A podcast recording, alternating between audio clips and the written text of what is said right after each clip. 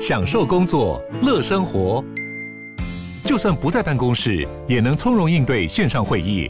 HP Dragonfly 透过专业的 HP Presence 设计，内建降噪及会议快速键，搭配清晰的 Bang & Olufsen 音效，增强音讯及视讯功能。HP Dragonfly 顶级商务笔电，采用 Windows 11专业版，让您在会议中享有最佳的视觉和听觉品质。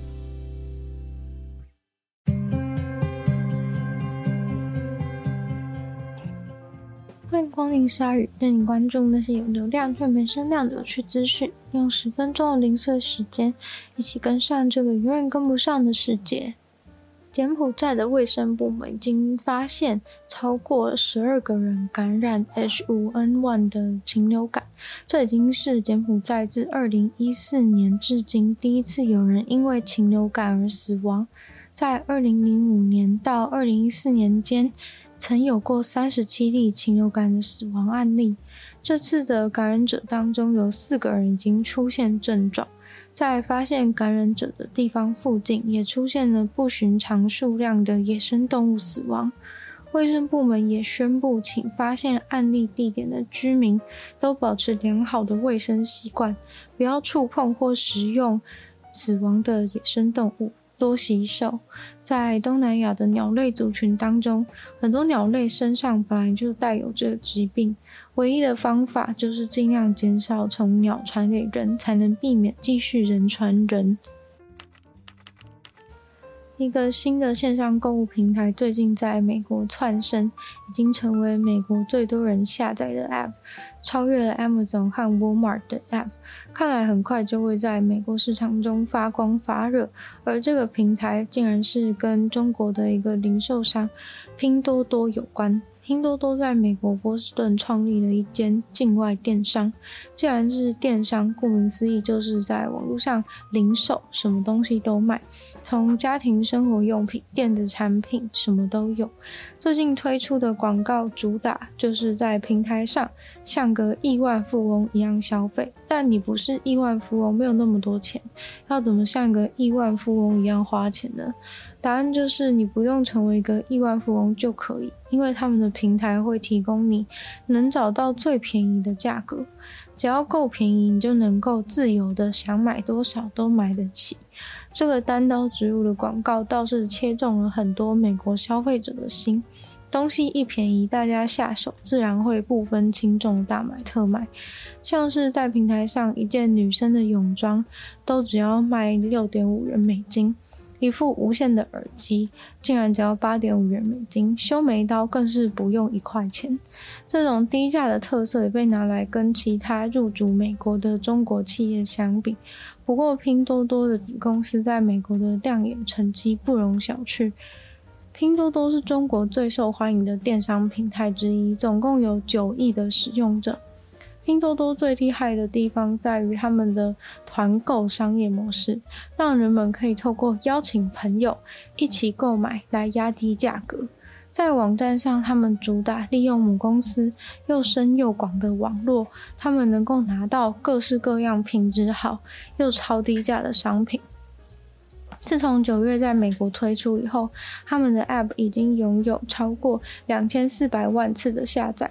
目前拥有一千一百万的每个月活跃用户，在去年第四季美国所有 App 下载数排行榜上，超越了 Amazon、Walmart 和 Target 三间最大的零售商。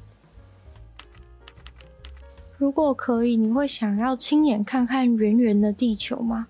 一个日本新创公司宣布要展开商业化的太空气球旅行的生意。跟其他的商业太空旅游相比，他们追求的就是要比其他的太空旅行更经济实惠。这家新创的 CEO 表示，客人不需要是亿万富翁，也不需要经过高强度的训练才能够飞上外太空。他们所开创的太空气球旅行方案是相对安全又经济，而且对身体也不太会有负担。CEO 他是想要让太空民主化。新创公司呢是立基于北海道的札幌，他们从二零一二年就开始开发他们上太空的设备。那是一个密闭的两人座圆球形的气球，可以上升到离地面二十五公里高。到达二十五公里这样的高度，就会清楚的可以看见地球的弧线。就算呢是再怎么相信地平说的人，到了上面也必须要信服于眼前所看到的球状地球。虽说是上太空，但是搭乘这个太空气球之所以比较安全也比较经济的实际原因，其实是因为它不会带你到真正的外太空，只会到达平流层而已，大约就是比喷射机飞的。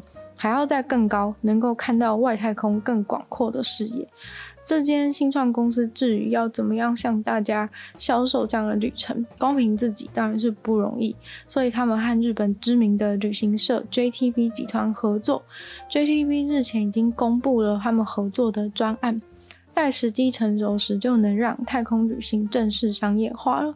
现在预估一趟遥望地球的旅行要价两千四百万日元。但 CEO 的目标是希望能够渐渐把价格压低到几百万日元。日本一直以来不像美国公司 SpaceX 那样进展神速，确实很厉害，他们实现了把真正的外太空旅游商业化。但是当然，SpaceX 的价格完全不是任何平民老百姓能够奢望的。SpaceX 之前带超级有钱人上太空的行程，是由专业太空人护送到国际太空站上面参观。那次的行程，每人就要花费五千五百万美元那么多。前面说的是两千四百万是日元。SpaceX 当时是在帮 NASA 在太空人上两年后才开始实施这个商业化的。日本新创公司希望的简易版太空旅行，就是一般人存钱投资还能够达到的人生梦想清单等级。不过他们的设备跟火箭还有热气球都完全不一样。而是利用氦气让这颗气球向上移动，而且他们说这些氦气能够重复被使用。然后这个旅行竟然是在日本贩售，为了避免其他的纠纷，他们也会确保全程都是保持在日本的领空之内。第一趟的氦气气球旅程将会安排在今年的下半年。这个气球只有两个位置，只能载一个飞行员和一个乘客。会从位于北海道的气球港口起飞，花费两个小时的时间呢，抵达二十五公里的高空。到达以后会在上面停留整整一小时，让你好好欣赏在上面俯瞰地球的风景。这个塑胶的球状舱房大约只有直径一点五公尺而已，整个球状外观除了骨架几乎都是透明的，能够从四面八方观赏风景。如果想要上次一看地球风貌的话呢，报名会到八月份截止。最初被选上的幸运的五名乘客将会在今年十月展开旅程，但是具体的时间还要看天气。澳洲政府想要在南方规划一个很大的海洋保护区，面积大概有一个德国那么大。主要是想要加强保护麦觉里岛附近的几百万只企鹅和海豹，还有其他的生物。澳洲的环境大臣宣布要创造麦觉里岛三倍大的海洋保育公园。他相信，把这个决定会让全世界的海洋保育做出非常大的贡献，一口气就把三十八万八千平方公里的范围都圈进来保育。麦觉里岛海洋公园是一个与世隔绝的野生动物仙境，对于几百万的海鸟、海豹和企鹅更是非常关键的栖息地。在这个三十四公里长的岛屿和围绕着海域生活的动物，包括了皇家企鹅、南跳岩企鹅、安岛海狗、南象鼻海豹、黑眉信天翁，还有灰海燕。政府在这次的专案中会听取大众的咨询，并且不会影响到原本附近的巴塔哥尼亚犬牙与渔业。这次保育的范围划下去以后，将会把受保护的澳洲海洋扩大到四十八点二帕。今天的鲨鱼就到这边结束了，再次感谢订阅赞助的会员伊恩、大银男子、James、Jason、黑渊毛毛、黑牡丹、LP，还有 ZZ。就希望其他愿意支持鲨鱼创作的朋友，可以在下方找到 Patreon 链接，里面有不同的会员等级，还有不同的福利给大家参考。那如果喜欢鲨鱼的话，记得多多把节目分享出去，更多人知道，或者在 Apple Podcast 帮我留星星、写下评论，对节目成长很有帮助。有时间的话呢，欢迎大家去收听我的另外两个 Podcast，其中一个是女友的纯粹不理性批判。没有时间更长的主题性内容。另外的话是听说动物，当然就跟大家分享动物的知识，就可以订阅我 YouTube 频道，追踪我 IG。那鲨鱼就会继续在每周二、四、六跟大家相见。那我们下次见喽，拜拜。